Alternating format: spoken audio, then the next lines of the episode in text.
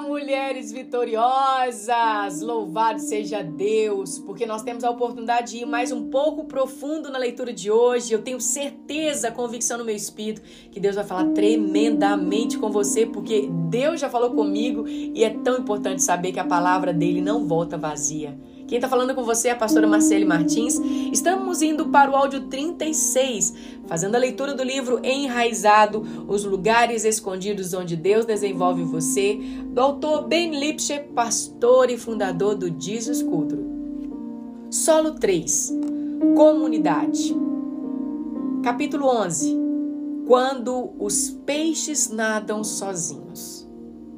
Quando aos fiéis que há na terra, eles é que são os notáveis em quem está todo os, o meu prazer. Salmos 16, 3. O processo de Deus na vida de Davi foi criado para transformá-lo em um líder que pudesse suportar o peso das responsabilidades e o destaque que se seguiriam juntamente com os solos da intimidade e do serviço, Deus também o plantou em um terceiro tipo de solo, onde ele receberia nutrientes vitais para que o seu sistema de raízes, o solo da comunidade. Davi fugiu da cidade de Gate e foi para a caverna de Adulão. Quando seus irmãos e a família de seu pai souberam disso, foram até lá para encontrá-lo. Também juntaram-se a ele todos os que estavam em dificuldades, os endividados e os descontentes. E ele se tornou um líder deles. Havia cerca de 400 homens com ele. 1 Samuel 22, versículo 1 e 2. Deus deu a Davi um bando de desajustados para conviver e liderar. Foi nesse solo de comunidade que Davi aprendeu o valor e a força que há no seu, nos relacionamentos. O solo da comunidade é absolutamente essencial para o propósito de crescimento que Deus implementa em nossas vidas. Como eu disse no capítulo 6, a comunidade é outro corrimão que, juntamente com as Escrituras, mantém-nos no trilho enquanto crescemos como, como líderes no corpo de Cristo e no mundo.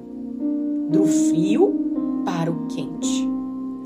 Nós que nascemos em uma cultura ocidental possuímos uma curva de aprendizado mais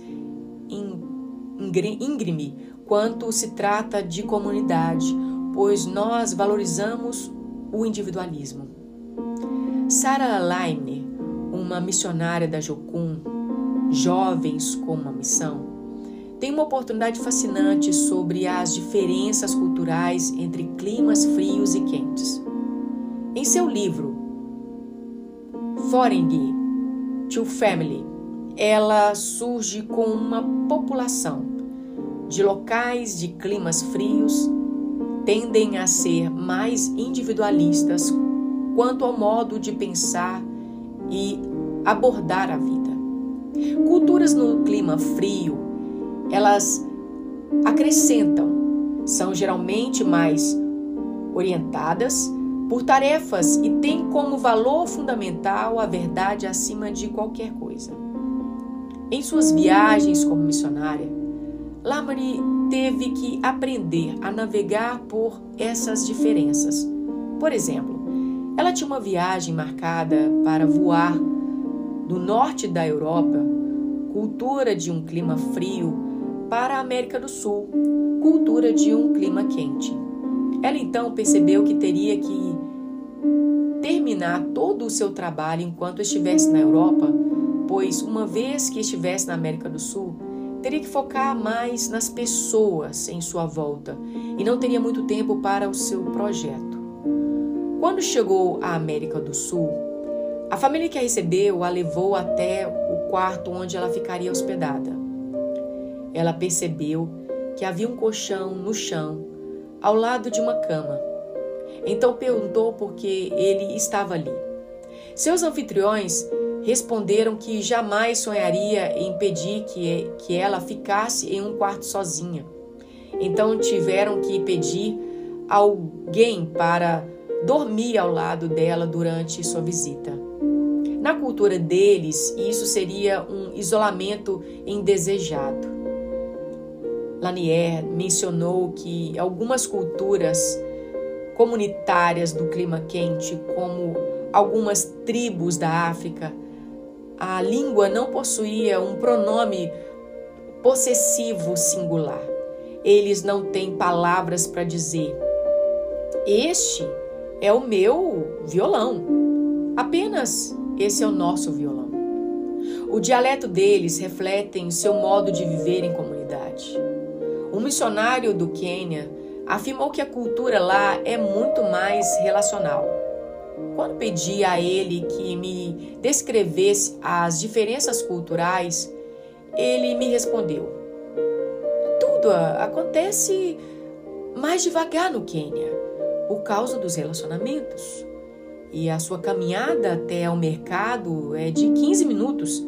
Eu separo uma hora e meia, pois no Quênia você nunca Jamais passaria por um conhecido na rua sem parar para conversar pelo menos 15 minutos.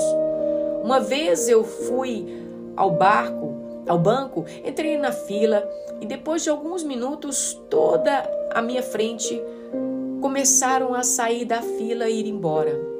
Quando perguntei o que estava acontecendo, explicaram-me que a primeira pessoa da fila era amiga da caixa e estava conversando. Eles sabiam que a conversa poderia demorar, então decidiram voltar mais tarde. Essas histórias são difíceis de entrar na minha cabeça, que cresceu em uma cultura ocidental orientada por tarefas e individualistas. A ideia de ter um estranho dormindo, uh, no, la, no, no, dormindo no chão ao meu lado da cama pode me fazer companhia não me deixa nem um pouco inconfortável. Na verdade, parece estranho e desconfortável. E mudar toda a minha agenda só porque um cara quer bater papo com o seu melhor amigo no banco? Você só pode estar brincando. Existe hora para isso. E é fora do horário de trabalho. Mas eu sei que as culturas voltadas para a comunidade carregam valores que falam da minha cultura. E esta falta dificulta nosso relacionamento e compreensão do valor que Deus dá à comunidade. Para nos embe embebidos, para nós embebidos em individualismo, pode ser uma grande contracultura quando Deus nos leva para a caverna da comunidade, para desenvolver nossas raízes. Parece às vezes que estamos nadando contra a maré, mas esse solo é crucial se quisermos gerar os frutos duradouros que Deus nos chamou para gerar. Uau! Nós vamos ficar aqui e nós nos encontramos amanhã no outro áudio, em nome de Jesus.